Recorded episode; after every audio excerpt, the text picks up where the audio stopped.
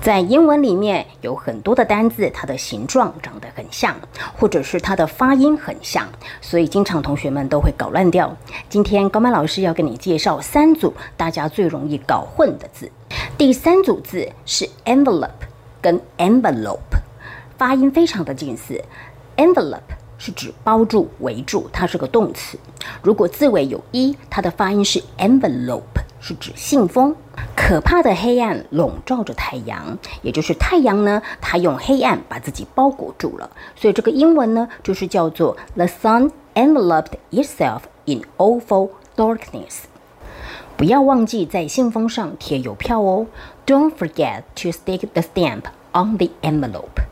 学会了吗？学会的话，记得要把这卷影片分享给你的好朋友，然后要给老师一颗小爱心呢。